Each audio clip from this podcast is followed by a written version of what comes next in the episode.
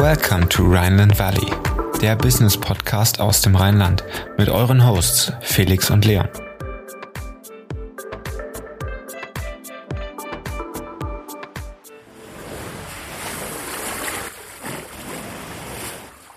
Herzlich willkommen im Rheinland Valley, der Business Podcast für zwischendurch. Heute mit Daniel Marx von Urlaubsguru, dem Profi für eure Reiseschnäppchen.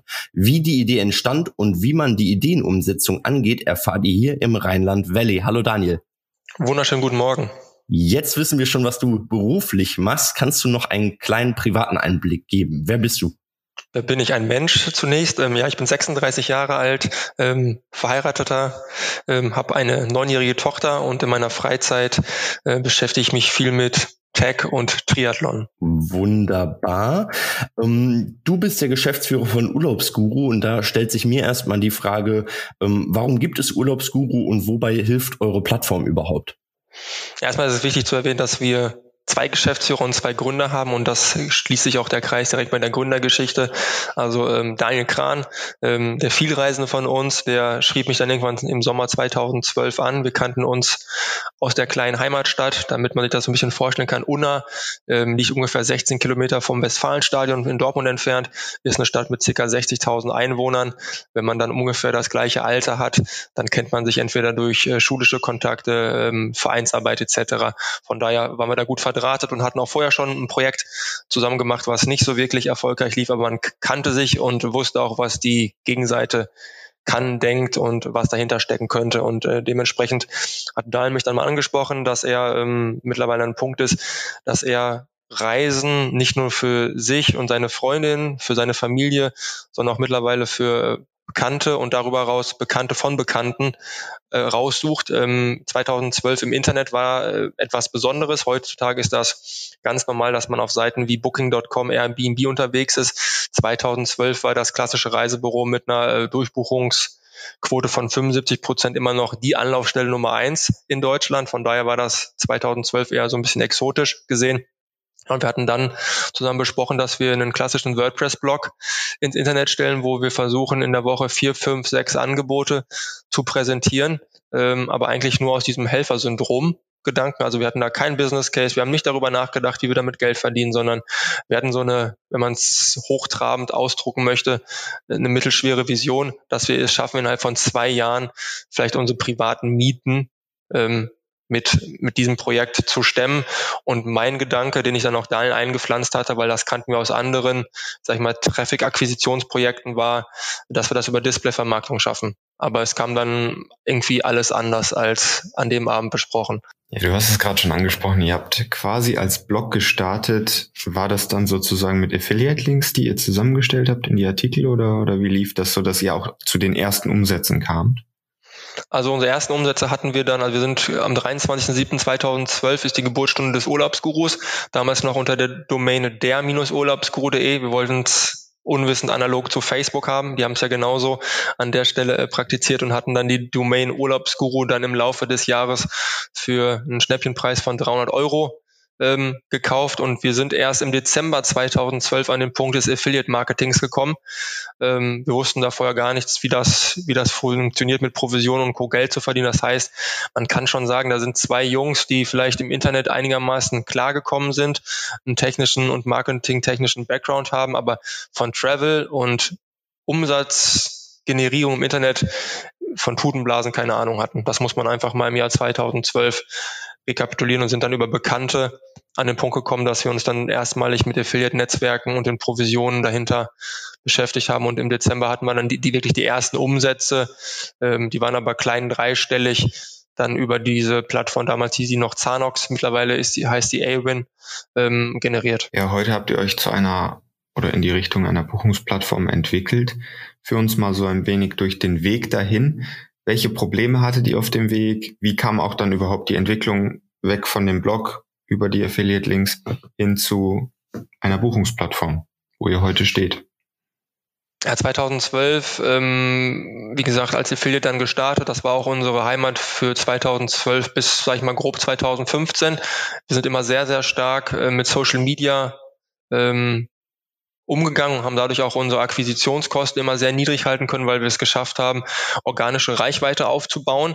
Ähm, das hat dann auch äh, super gut geklappt, nicht nur in, in Deutschland oder im deutschsprachigen Raum. Wir waren zu unserer Hochzeit äh, 2017 in elf Ländern ähm, unterwegs. Das exotischste war Brasilien, was wir probiert haben. Affiliate Marketing ist aber in unterschiedlichen Ländern unterschiedlich ausgeprägt. Man muss wirklich mit dem Blick von heute sagen, dass die Provisionen, die man im deutschsprachigen Raum bekommt, mit Abstand die besten sind.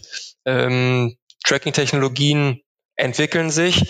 Nichtsdestotrotz gibt es aber auch auf der anderen Seite, sag ich mal, Privacy-Themen, die das Ziel haben, Tracking als etwas, sag ich mal, Falsches oder Böses gar darzustellen.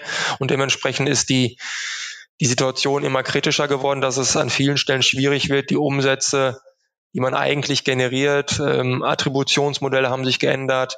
Äh, deswegen haben wir uns dann irgendwann auf den Weg gemacht, a, wir müssen ein zweites Standbein neben Social Media Traffic aufbauen, weil auch da haben wir gesehen, organisch wird es immer, immer schwieriger. Facebook fängt an zu monetarisieren. Ähm, der Gedanke, dass Instagram das Gleiche macht, war auch schnell gefunden und mit WhatsApp auch. Ähm, von daher wussten wir, okay, wir brauchen ein zweites Standbein. Das haben wir dann mit mit SEO geschafft. Das heißt, da haben wir uns auf jeden Fall ein gutes Standbein in den letzten Jahren aufgebaut. Auch da gibt es Höhen und Tiefen. Und der andere Punkt war, dass wir gesagt haben, hey, wir wollen den Kunden, den wir akquirieren, vielleicht auch mittelfristig auch mit Paid-Unterstützung, den wollen wir nicht ähm, über ein klassisches, klassisches CPC oder CPO-Modell ähm, unweigerlich zum Kunden ähm, zum anderen Kunden wegschicken. Und gleichermaßen muss man sich auch mal so ein bisschen die Customer Journey vom, vom Kunden vorstellen. Der kommt über den Facebook-Stream zu uns ähm, liest sich da vielleicht in zwei, drei Sekunden die Headlines durch, klickt auf den, auf den Button, kommt zu uns, überfliegt dann bei uns die Deal-Seite und hat ja eigentlich auf Social Media für sich eine Entscheidung getroffen, dass er jetzt zum Urlaubsguru möchte. Dann klickt er bei uns auf den Deal-Button und ist nach zehn Sekunden bei TUI. Und dann fragt sich der Kunde so, hey, ähm, aber eigentlich war doch mein Gedanke, ich wollte jetzt auch gerade zu dieser Marke und ich wollte doch jetzt nicht eigentlich zu TUI, Expedia, ich hätte jetzt auch zig andere Brands noch aufzählen können und das war für uns der Gedanke, hey, lass uns doch damit beschäftigen, ob wir die Möglichkeit haben, den Kunden länger in unserem Kosmos zu halten, um ihm dadurch auch Vorteile zu geben, weil einfach die CI ähm, viel analoger aussieht. Auch wir sprechen unsere Kunden immer mit per Du an. Das ist auf anderen Plattformen ähm, selten der Fall. Wir versuchen immer jung und frisch zu wirken und versuchen auch unseren Support ähm, ja immer auf einem extrem hohen Level zu halten. Deswegen kam dann der Gedanke, mit der Buchungsstrecke für Pauschalreisen, die wir 2016 ins Leben gerufen haben, kam so der Gedanke, hey, lass uns mal versuchen, den Plattformgedanken ähm, größer werden zu lassen und versuchen, dem Kunden alle Informationen, alle Reisemöglichkeiten, auch alle Buchungsmöglichkeiten aus einer Hand zu geben. Das ist eine Geschichte, die wir gerade schreiben. Die ist noch nicht, noch nicht beendet und die wird wahrscheinlich auch nie beendet sein, weil sich beim Portfolio immer etwas ändert. Ein Partner geht raus, weil er nicht mehr von Interesse für unsere Kunden ist. Ein neuer Partner kommt da hinzu. Aber der Gedanke dahinter, ähm, ein eigenes Produktportfolio in Anführungsstrichen gemietet. Das muss man sagen, wir haben kein eigenes Produkt, wir sind kein Veranstalter, sondern wir sind weiterhin äh, nur, nur Vermittler, hat sich als der richtige Weg äh, bezeichnet. Ja, super interessant, Daniel. Ich habe mir mal so ein paar Angebote rausgesucht. San Francisco für ein Euro, New York Flüge für einen Cent. Das sind diese berühmten Error Fairs und Mallorca eine Woche in der Deluxe Suite inklusive Flug äh, für 340 Euro. Da bin ich drauf gestoßen, als ich recherchiert habe über euer Unternehmen und war noch kurz davor zu sagen, okay, du nimmst dir im Oktober nochmal eine Woche Urlaub und schwingst dich nach Mallorca. Ähm, wie findet ihr solche Reisen? Wie kommen solche Angebote zustande und wie findet ihr auch diese Error Fairs, also ähm, fehlerhafte Inserate von Airlines? Ja, also äh, wir machen größtenteils unseres Jobs händisch. Also man, ich, wenn ich es jetzt einer älteren Dame erklären müsste oder meiner Großmutter, würde ich sagen, wir ergoogeln, wenn sie Google kennt, ergoogeln wir diese Angebote tagtäglich. Also wir kennen die, die Seiten, auf denen wir unterwegs sind. Wir haben zwar auch ähm, Datenfeeds, die wir checken und wir kriegen auch mittlerweile einen Großteil unserer Angebote, jedenfalls, sag ich mal, auf dem Präsentierteller von den, von den ähm, ja, wirklichen Veranstaltern die Definition eines Deals ist dann manchmal unterschiedlich. Also das, was uns jemand präsentiert, muss nicht die gleiche Definition haben, wie wir einen Deal verstehen. Also ein Error Fair kriegen wir niemals auf dem, auf dem Silbertablett. Muss man auch sagen, ähm, Errorfare-Rate ist deutlich zurückgegangen, also weil es einfach mittlerweile auch Checks bei den, vor allem bei den Airlines gibt es, wie entstehen die ganzen Dinger? Ein Flugpreis wird aus mehreren Einzelprodukten kalkuliert. Also ein Punkt ist vor allem die Steuer, äh, Kerosinzuschlag, ähm, Flughafengebühren und da gibt es halt eine Matrix und wenn da jetzt gefühlt, könnt ihr euch das wie so eine Excel vorstellen, wenn dann jetzt der Accounter oder jemand im Yield Management da einfach bei zigtausend Tabellen einfach mal abrutscht und dann statt 888 da einfach jetzt 000 reinschreibt und dann beim Überfliegen einfach nicht mehr genau sieht, was hat er da jetzt eingetragen, dann entsteht halt sowas, dass ein Flug, der irgendwie nur mit einer Charge von 6 Euro belegt ist und wo dann der Kerosinzuschlag und die Flughafengebühren den maximalen Impact haben, wenn da dann die falschen Felder drinstehen, dann entsteht halt so ein ja, Preissprung nach unten. Das gleiche ist auch meistens bei den Preisen, was du jetzt gerade sagtest mit Mallorca. Da wird einfach jemand im Hotel oder bei dem Flugpreis einfach einen händischen Fehler gemacht haben. Und mittlerweile sind aber ja, computergestützte ja, Punkte dabei, dass solche Sachen dann nochmal durch einen Check gehen und ähm, dann rechnen die einfach den Average-Preis der letzten 30 Tage aus und wenn dann einer einfach mit 500 Prozent unter Average-Preis ist, ähm, dann geht das auch noch nicht in die Datenbank. Von daher ist ein Error-Fair ähm, mittlerweile noch schwieriger zu finden, weil auch die Airlines und Co. einfach da versuchen, aufzupassen, kann man ja auch verstehen, wenn dann so ein Flugzeug für, für 99 Cent durchgebucht werden würde. Man muss sagen, in neun von zehn Fällen werden die Sachen auch im Nachgang storniert, ähm, weil man, wenn man eine Reisebestätigung noch nicht bekommen hat, ist es nur ein Interesse an einer Reise. Der Vertrag ist noch nicht beidseitig zustande gekommen und aller Regel stornieren die Airlines das Angebot dann auch im Nachgang. Aber deswegen das Beste, was ich kenne, ist ein Flug für 44 Euro nach New York. Äh, der ist damals auf jeden Fall durchgegangen, ähm, weil da die Airline gesagt hat, okay, wir möchten jetzt kein schlechtes Marketing haben, es war unser Fehler und wir möchten die Leute jetzt auch ins Land bekommen. Aber sonst ist Errorfare sowas, wo ich immer sage, wenn er kommt, schnappt einfach zu. Äh, Im schlimmsten Fall kommt er für ganz wenig Geld zu dem Urlaubsort. Ansonsten hat das ja auch so ein bisschen was von Gambling und so ein bisschen Risiko macht Spaß. Von daher kann ich immer nur einen Tipp geben, wenn irgendwo ein Errorfare aufploppt, mitnehmen. In neun von zehn Fällen kommt eh die Stornobestätigung äh, schneller ins Postfach, als man sich wünscht. Guter Punkt. Habe ich noch nie drüber nachgedacht, geschweige denn gehört, dass die dann eben in neun von zehn Fällen storniert werden, weil alle ja immer sagen, der Hype von Errorfares. Ähm, wie groß ist denn dann euer Team, wenn du sagst, ihr macht einen Großteil der Angebote tatsächlich noch händisch, nur teilautomatisiert? Ähm, wie groß ist euer Team mittlerweile? Also ich glaube, wir müssen so ein bisschen äh, Post-Corona und Prä-Corona so ein bisschen ähm, sprechen. Also zu unserer Hochzeit war unsere, unsere Company damals noch Unique GmbH mit ähm, allen Teilprojekten. Wir hatten auch Projekte, die nicht nur in die, in die Travel-Industrie reinragten, sondern auch allgemein äh, Affiliate-Plattform waren wir an einem Hochpunkt bei 230 Leuten, hatten zu dem Zeitpunkt aber auch ähm, zwei klassische, sag ich mal, Reisebüros. Wir haben die nicht so genannt, weil wir sie anders haben präsentiert. Und jetzt sind wir ähm, durch Verkäufen von Projekten und äh, so ein bisschen ja, aufräumen, in Anführungsstrichen, in unseren Strukturen. Und durch Corona, muss man ganz klar sagen, Corona hat uns sehr hart ähm, an vielen Stellen getroffen und trifft uns bis zum heutigen Tag an vielen Stellen immer noch. Sind wir jetzt bei 80 Kollegen. Ähm, von daher ist es da auf jeden Fall sehr ausgedünnt. Aber so ein Team, um auf die Frage des Deal-Teams zurückzukommen, das ist in den Ländern immer so zwischen drei und fünf Mann groß. Also das braucht man, um von Montag bis Sonntag, bei uns gibt es keinen freien Tag die Woche, Angebote zu recherchieren. Und dann gibt es halt immer noch Kollegen, die dann Social Media betreuen. Also diese drei bis fünf, sind wirklich die Kollegen, die sich mit Deals äh, beschäftigen. Ist euer Team dann auch international remote aufgebaut, weil du gerade sagtest, an den Standorten beziehungsweise in den Ländern immer drei bis fünf Leute oder bedient ihr das dann aus der Zentrale raus, diese Länder, von hier aus? Ähm, wie, wie läuft das? Wir hatten mal einen dezentralen Ansatz, den haben wir aber verworfen, weil wir gemerkt haben, ähm, die Qualität der Kollegen ist dadurch auch ein bisschen limitierter. Und man muss es sagen, viele junge Leute gehen auch gerne mal anderthalb, zwei Jahre ins Ausland, haben dann aber auch irgendwann wieder den Wunsch, ihre Reise zu beenden und gingen dann wieder ins Heimatland. Von daher haben wir mittlerweile Büros in, in Utrecht für die Holländer, haben ein Büro auf Mallorca und haben ein Büro in Wien, woraus wir Österreich und die Schweiz bedienen. Also in Summe haben wir noch fünf Länder, die wir aktiv betreiben. Und ähm, das machen wir jetzt mit einem, einem zentralen Ansatz, dezentralen Ansatz von, von den jeweiligen äh, Stationen. Und das funktioniert ähm, deutlich besser, weil die Fluktuationsrate auch durch Corona besser ist, als was wir vorher hatten. Und ich habe mich vorhin versprochen, also wir haben jetzt einen dezentralen Ansatz, vorher hatten wir einen zentralen Ansatz in Holzwickede. Und ihr könnt euch vorstellen, ähm, wir haben Kollegen aus Barcelona, Paris gehabt und dann musst du die nach Holzwickede münzen. Ich weiß, weiß nicht mehr, ob ihr beiden als Leute, die nicht weit von uns entfernt sind, Holzwickede überhaupt kennen. Und das ich war auf jeden gegoogelt gegoogelt, ja, ja. Und das war einfach so ein Punkt, wo man sagen muss, auch als Gründer, Geschäftsführer, hey, äh, da musst du dich einfach von trennen und musst dich dem, dem, den Marktsituationen anpassen. Und durch Corona ist jetzt eh nochmal ja, alles, sag ich mal, viel dezentraler geworden. Ähm, die Teams machen Sachen für sich autarker, weil in Holland und in Spanien gibt es zum Beispiel keine Kurzarbeit. Unsere deutschen Teams sind in Kurzarbeit und dadurch hast du dann eh nochmal ein Gefälle auch von den Wochenstunden und äh, deswegen ist das so gut, wie es gerade ist.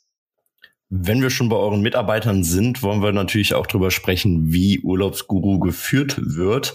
Ähm, genau, wie leitet ihr Urlaubsguru? Habt ihr noch so eine klassische Startup-Mentalität drin oder worauf legt ihr besonderen Wert bei euren Mitarbeitern? Also wir haben versuchen wirklich mit flachen Hierarchien zu arbeiten. Nichtsdestotrotz haben wir zwei Geschäftsführer und eine Geschäftsleitung für die unterschiedlichen Bereiche, die für unser Feld wichtig sind. Das ist einmal Tech, Marketing, Human Resources und das operative Geschäft plus Finance. Ähm, dann versuchen wir mit einer Teamleiterstruktur die Sachen ähm, zu, zu konstruieren und zu strukturieren.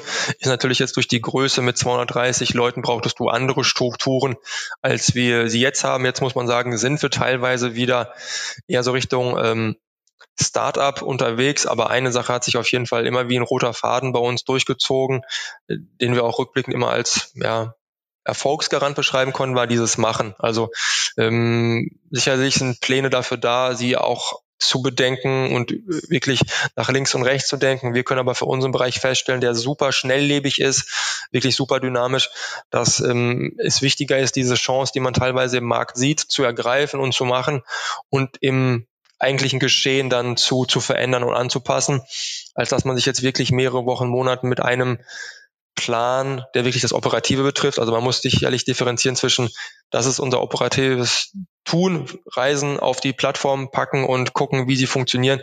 Oder wenn man jetzt sagt, man hat jetzt ein strategisches Thema, man möchte einen neuen Partner anbinden. Also da muss man differenzieren.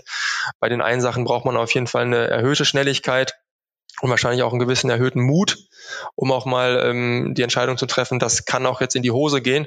Und bei den strategischen Themen, da kann man sicherlich und sollte man auch äh, sich mehr Fragen stellen. Aber nichtsdestotrotz glaube ich, dass dieses schnelle Handeln, schnelle Ergreifen, Chancen sehen und auch vielleicht manchmal ein bisschen verrückt an die Sache gehen, dass uns das eher so ein bisschen immer noch Richtung Startup ähm, bringt. Und wir sehen ja auch, wir sind mittlerweile jetzt, gehen jetzt bald ins zehnte Jahr, ähm, wir sind nicht alleine auf, auf der Welt in diesem Reiseumfeld. Da wachsen auch junge Unternehmen nach uns, die deutlich dynamischer sind. Und da müssen wir uns natürlich auch neu erfinden und gucken, dass wir jetzt nicht von links oder rechts überholt werden. Ähm, auch Konzerne versuchen gerade gewisse Strukturen einzubauen und versuchen im Konzern Startup-Mentalitäten einzubringen. Und für mich geht es gar nicht so wirklich um Größe, was jetzt Umsatz angeht, wie viele Mitarbeiter sind, sondern für mich ist Startup eher so die Analogie zu sagen, hey, ich versuche gewisse Metriken, gewisse Denkprozesse weiterhin vorzuleben, anstatt zu sagen, hey, ich bin so und so groß. Also wir hatten Facebook mal zu Besuch bei uns im Jahre 2016.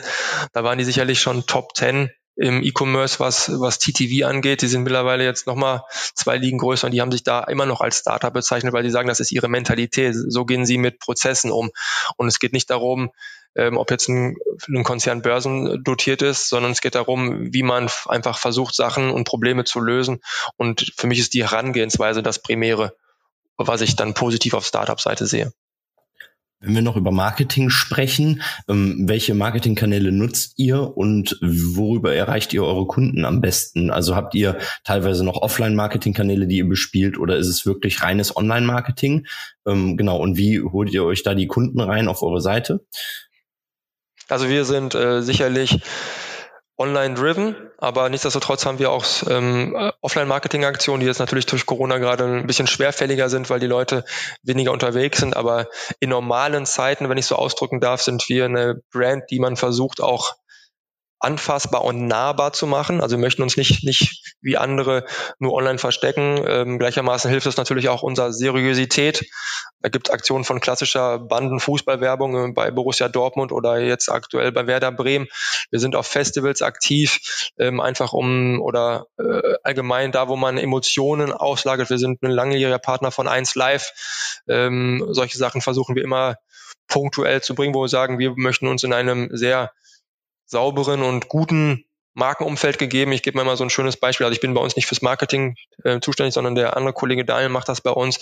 Wir versuchen eine Love-Brand zu sein und äh, mal so ein Beispiel, wo man uns jetzt nicht findet, ist jetzt, das kennt ihr vielleicht von Raststätten, da gibt's dann immer viel Marketingwerbung auf, den, auf dem Herrenklo. Und da haben wir mal, das geben wir mal gerne als Beispiel, sagen, da sehen wir unsere Marke nicht. Das ist war sicherlich, da ist eine hohe Frequenz, das ist günstig, ähm, aber das ist nicht das Umfeld, in dem wir unsere, unsere Marke sehen, sondern wir sehen uns dann eher auf einem guten Festivalgelände, wo Leute zusammenkommen, viel Spaß haben und dann auf, ähm, an unserer Hüpfburg unterwegs sind oder ähm, da andere Aktionen machen und sagen, okay, sie haben Urlaub, ähm, Gefühl, diese Emotionalität, Urlaub muss, hat, soll immer etwas Positives in einem auslösen und in diesem Umwelt versuchen wir uns zu, zu etablieren. Nichtsdestotrotz sind wir immer noch eine gebootstrappte Company, das heißt, unser Marketingbudget ist ähm, deutlich geringer von dem, was man jetzt vielleicht im Reiseunterbereich braucht. Wir sind damit großen Firmen in der Konkurrenz, wie es jetzt eine, eine TUI, eine FDI, ein Check24, ein Holiday Check, Expedia, einfach nur mal ein paar richtig große Namen zu nennen, die jedem, der auch nicht mit Travel zu tun hat, sicherlich ein Begriff sind. Und da sind wir dann sicherlich in den Prozentpunkten ja im zweistelligen Prozentbereich, was Marketing Budgets angeht. Aber nichtsdestotrotz ist da auch wieder der Startup-Gedanke. Kreativität kann man sich eigentlich nicht einkaufen. Also mit, man kann auch mit geringeren Budgets sicherlich einen gewissen Impact treffen. Wir sind eine sehr, das passt ja auch zum Podcast, wir sind eine sehr NRW-lastige Firma durch unsere Heimatgeschichte im Ruhrgebiet. Ähm, wenn man ausstrahlen will, muss man schon sagen, ist auch Budget weiterhin äh, nötig. Aber wir haben so eine Ratio von 95 Prozent unpaid zu 5 Prozent Paid Traffic zu Hochzeiten. Also jetzt gerade in Corona, wo die Budgets nochmal limitierter sind, äh, kann man fast sagen, haben wir 100 Prozent ähm, Unpaid Traffic. Und ähm, ja, das fundet dann auf eine starke Marke. Und äh, die Marke haben wir uns dann eher durch, durch Marketingaktionen erarbeitet, die weniger Geld kosten. Und eure Zielgruppe ist auch entsprechend der Maßnahmen, die du gerade genannt hast, auch eher jung. Ähm, würde ich jetzt mal daraus schlussfolgern. Ähm, entsprechend jung und entsprechend auch in dem Preisrange, wo eure Angebote dann meistens liegen. Oder also ähm, ja, ich glaube, man kann differenzieren. Wir versuchen natürlich äh, unsere Marke, die jetzt, sag ich mal, bunt, laut, aber immer noch seriös auftreten möchte, natürlich eher in diesem Umfeld von einem von einem Festival zu belegen, an jetzt irgendwie auf dem Marktplatz beim Seniorentag zu, zu aktiv zu werden. Nichtsdestotrotz sehen wir auch in den Buchungsquoten, dass, dass zum Beispiel die Pauschalreise eher im, im Alter, ich bin 36, eher so ich so der klassische Bucher bin und jetzt, sag ich mal, das Klientel auf einem, auf dem Festival vielleicht eher U30 ist. Das heißt, wir versuchen unsere Marke zu positionieren, versuchen da aufzutreten. Aber was wir so wirklich sehen, wo wir gebucht werden, gibt es auch wirklich von, von 18 Jahren bis 50, 60 Jahren sind die Kunden, die auf unsere Plattform kommen, weil man muss es mal runtermünzen. Wir haben ein Produkt mit Reisen, was für wirklich jede Zielgruppe von Interesse ist, manchmal sogar mehrfach im Jahr. Wir haben ja wirklich von vom Langstreckenflug ähm, für kleines Geld bis aber zum Wellnessbereich, wo du auch ohne Probleme 200, 300 Euro pro Nacht bezahlen kannst, aber immer noch 30 Prozent unter Normalpreis. Also uns, bei uns geht es primär und mittlerweile nahezu ausschließlich um das Preis-Leistungs-Verhältnis. Wir sind groß geworden mit ähm, Reiseschnäppchen.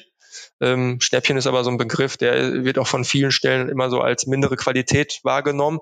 Das ist aber überhaupt nicht der Punkt. Bei uns geht es darum, ähm, ansprechende Produkte zu einem extrem guten Preis in Relation zum, zum Marktpreis zu, zu generieren. Das ist unser, unser Fokus. Und das muss man sagen, da kenne ich niemanden, mit dem ich gesprochen habe, sagt, hey, ich bezahle gerne lieber 30 Prozent mehr als der Markt, sondern jeder freut sich, wenn er sein Produkt zu einem extrem guten Preis bekommt. Und das zieht sich ja in allen ähm, Industrien durch. Das hat ja nichts mit Reisen zu tun. Das kennt ihr sicherlich auch aus euren ähm, Hobbyumfeldern, wenn ihr irgendwo die Chance habt, irgendwie ein Produkt zu bekommen, was 30 Prozent günstiger ist als Normalpreis ist, dann Markus Lanz würde sagen, das macht was mit einem, dann, dann zuckt die, die Hand auf der Maus und dann ist der Weg zum Warenkorb auch manchmal schneller belegt. Ja, genau. Auf, auf dieses Thema wollte ich genau eigentlich auch abstellen. Dass du eben sagst, ihr seid mit den Schnäppchen bekannt geworden, mit der Preisattraktivität, was dann die Kunden auch zu euch bringt und dann die Marketingaktivitäten entsprechend in der Zielgruppe, um die nochmal speziell zu euch zu leiten. Ähm, in dem Kontext äh, interessiert mich auch, wo siehst du die Zukunft des Reisens? Du hast es mehrfach angesprochen, Corona hat euch doch hart getroffen. Ähm, wohin glaubst du, wird sich der Markt entwickeln? Also man muss sagen, wir hatten ja auch vorher schon eine sehr starke Bewegung Richtung ähm, nachhaltiges Reisen. Das sieht man ja auch jetzt gerade, finde ich, in den, in den Debatten um in der Politik, dass Corona sicherlich gewisse Themen beschleunigt, wie die Digitalisierung, aber Themen wie die Nachhaltigkeit und nachhaltiges Reisen eher gerade pausiert, ähm, weil jetzt gerade einfach nur noch ein Bruchteil an Leuten gerade verreist. Nichtsdestotrotz glaube ich, dass das Thema wieder auf die Agenda zurückkommt. Man sieht auch, dass die Reiseintervalle, also wie lange jemand verreist, gerade stückweise kürzer werden, ähm, weil man einfach gucken muss, wie ist die Lebenssituation. Und allgemein kann man sagen, dass von vor zehn Jahren war es so, dass aus den 30 Tagen Urlauben ja, sag ich mal, 20 bis 22 Tagen in Urlaub, also verreisen in Urlaub gemünzt worden sind. Da ist eine große Frage, die kann ich auch zum heutigen Tag gar nicht beantworten, ob die Leute wirklich noch dieses Verreisen in dieser hohen Quantität tun werden oder ob es vielleicht eher nur 15 Tage werden. Was wir auf jeden Fall sehen, ist, dass Urlaube sich gestückelt angehen. Also nicht mehr klassisch, sag ich mal, Sommerurlaub mit 14 Tagen und dann vielleicht nochmal einmal in den Freizeitpark, sondern es ist eher so, dass die Leute jetzt nach emotionalen Triggern unterwegs sind, Erlebnissen und sich dann ihre 30 Tage eher in drei, vier, fünf, sechs, sieben Tage münzen und auch der Strandurlaub durch die guten Flugzeiten, Direktflugverbindungen. Man ist in drei, vier Stunden ähm, selbst in, in Griechenland, in der Türkei, in zweieinhalb Stunden ist man auf Mallorca. Man sieht, die Leute sagen, hey, es lohnt sich auch mittlerweile für vier, fünf Tagen an den Strand. Wenn man dann aber sieht, die Nachhaltigkeitsglocke schwebt über uns, sind das natürlich Widersprüche. Und da muss man sagen, das Interesse der Leute, ähm, das Rauskommen, das Erleben, das muss im Einklang sein mit gewissen Zielen, die wir alle vorantreiben müssen. Das ist auch eine Herausforderung für Urlaubsguru, zu sagen, hey, Preis-Leistung, muss stimmen, aber Preis-Leistung wird sich zukünftig aus anderen Metriken zusammensetzen als zum heutigen Tag. Ich bin hundertprozentig davon überzeugt, dass Corona, kann man ja auch mal die Rückfrage an euch stellen, eher die Reiselust gerade anfeuert, weil man sein eigenes Zuhause mittlerweile im FF kennt und auch seine nähere Umgebung. Ich glaube, es waren noch nie so viele Menschen jüngerer Natur spazieren wie in den letzten 18, 18 Monaten und glaube, man möchte auch mal wieder was von der Welt sehen. Ich glaube, das Corona das eher anfeuert. Wir dürfen nicht vergessen, dass trotzdem wir Themen wie CO2-Emissionen und äh, globale Klimaerwärmung immer noch vor uns hertragen. Wir brauchen für beides sinnige Lösungen, denn ich glaube nicht daran, dass man vor allem junge Menschen sagen kann, hey, die Älteren haben alles schon aufgebraucht. Ähm, ihr müsst jetzt leider das mitnehmen, was wir für euch praktiziert haben. Ihr müsst jetzt einfach nur noch im Schwarzwald zu Fuß unterwegs sein und macht das mit einer Plastiktüte in Hand und sammelt parallel Müll, den wir dorthin geschmissen haben. Das wird nicht funktionieren, sondern es muss einfach im Einklang sein. Reise und Nachhaltigkeit darf kein Widerspruch zueinander sein. Jawohl, nee, das können wir auch aus eigener Erfahrung sprechen. Wir sind sehr viel spazieren gegangen in den letzten anderthalb Jahren. Ich war jetzt auch seit knapp anderthalb Jahren gar nicht mehr weg. Also ich habe die Heimatstadt Bad Honnef seit anderthalb Jahren gar nicht mehr verlassen. Ähm, das höchste der Gefühle war mal Köln. Ähm, deswegen, ich bin auf jeden Fall gewollt, auch nächstes Jahr dann wieder mal einen Urlaub zu buchen und das dann vielleicht oder wahrscheinlich auch über Urlaubsguru. Ähm, siehst du in dem Kontext der, der Veränderungen im Reisegeschehen generell auch in Zukunft, ähm, siehst du da auch Unterschiede im äh, örtlichen oder sagst du, okay, wir haben jetzt die, die Top-Reiseziele sind äh, Kreta, Mallorca. Ähm, was wird in Ku Zukunft da stehen? Ist es dann wirklich der Schwarzwald, wo man nebenbei dann noch mit einer Plastiktüte Müll sammelt oder wie siehst du das? Also Deutschland-Tourismus allgemein wird weiterhin boomen. Ähm, man darf irgendwie nicht vergessen, der Deutsche hat ein sehr hohes Sicherheitsempfinden und ähm, ADAC ist der Weltmarktführer, wenn es um Automobilclubs geht. Da ist gefühlt jeder irgendwo drin, damit in die gelben Engel, falls mal etwas passiert, da raus. Das ist für mich so ein, eine Untermauerung dieser These. Und äh, wenn du jetzt eine Ferienwohnung an der holländischen Küste hast, aber abends aus dem Fenster guckst und dein PKW steht da, dann löst das bei dem Deutschen immer noch das Gefühl aus, er kommt da irgendwie weg im Fall der Fälle. Und Corona hat dieses Gefühl ich muss schnell agieren und ich habe ein höheres Sicherheitsempfinden auf jeden Fall deutlich verschärft. Wir hatten vorher schon Themen wie, wie Terroranschläge, die darf man gerade nicht vergessen, die sind gerade pausiert, weil gerade Menschenansammlungen geringer sind. Das wird aber leider ähm, jetzt nicht irgendwie das abrupte Ende gehabt haben. Von daher gehe ich aus, das sehen wir auch so ein bisschen am Kundenfeedback gerade, dass die Leute sagen, wenn sie jetzt in diese klassischen Touristenburgen, sag ich mal, jetzt gerade verreisen, sagen, auch wie schön es jetzt hier gerade ist. Hier sind ja gerade so wenig Leute. Ähm, Beispiel Venedig. Ähm, letztes Jahr äh, erstmalig wieder nach zig Jahrzehnten mal wieder Delfine in der Bucht in Venedig gesehen, weil Kreuzfahrtschiffe äh, verboten waren. Das heißt, auch da ist wieder der Punkt, der Mensch strebt eigentlich danach, an ruhige, schöne Orte zu kommen, möchte einen gewissen touristische Verpflegung haben. Also keiner möchte jetzt abends äh, mit einem Gaskocher im Wald sitzen und sich sein Menü kochen, sondern man möchte auch abends flanieren, man möchte ins Restaurant gehen etc. Aber niemand strebt an, den Massentourismus unterzugehen. Der Massentourismus ist aber das, was Reisen günstig gemacht hat. Also ein, ein Hotelkomplex mit 2000 Betten kann eine andere Kalkulationsdichte anbringen als jetzt das äh, Vier-Sterne-Boutique-Hotel, was auch in erster Strandreihe ist. Das heißt, wir müssen da einfach abwägen zwischen Interessen. Das ist einfach, glaube ich, ein Thema, das haben wir im Reisebereich, das haben wir aber an ganz vielen anderen Industrien. Jetzt Beispiel Elektromobilität. Da gibt es gerade den Punkt, dass die Autos von der PS-Kalkulation immer stärker werden, auch in der Elektromobilität. Aber die Leute sagen, hey, die vorher einen V8 oder einen V12 gefahren sind, sagen, ja, aber mir fehlt der Sound. Jetzt überlegt man, wie man äh, den Sound eines V8 oder V12 in einen, ein Elektroauto zu bekommen. Und das ist für mich so eine Analogie, die werden wir wahrscheinlich auch in der Reiseindustrie sehen, dass wir das, was der Kunde jetzt nachhaltig bekommen möchte und will, A, erstmal preis-leistungstechnisch weiterhin gut sein möchte, weil sonst wird es nicht funktionieren.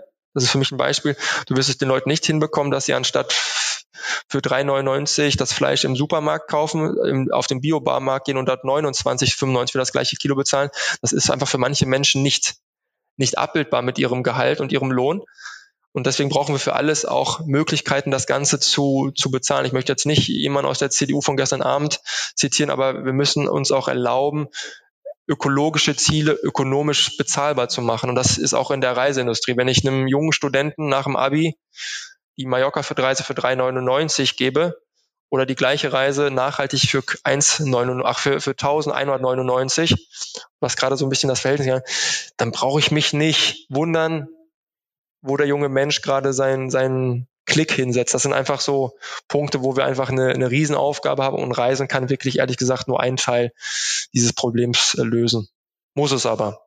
Ja, Daniel, vielen Dank für diese vielen Einblicke in Urlaubsguru, aber auch in die Zukunft des Reisens. Es war super interessant.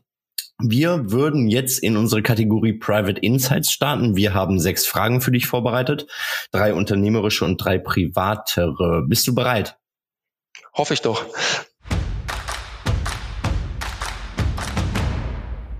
Super, dann fange ich mal an. Hast du selber schon ein Angebot bei euch gebucht?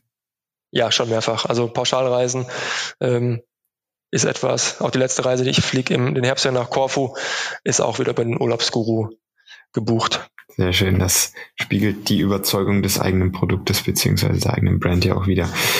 Ähm, welche Abteilung oder welchen Bereich findest du bei euch im Unternehmen am spannendsten? Muss ich jetzt Eigenlob loswerden. Ich bin bei uns auch für die IT- und Entwicklungsabteilung zuständig. Von daher darf ich mich am meisten mit beschäftigen.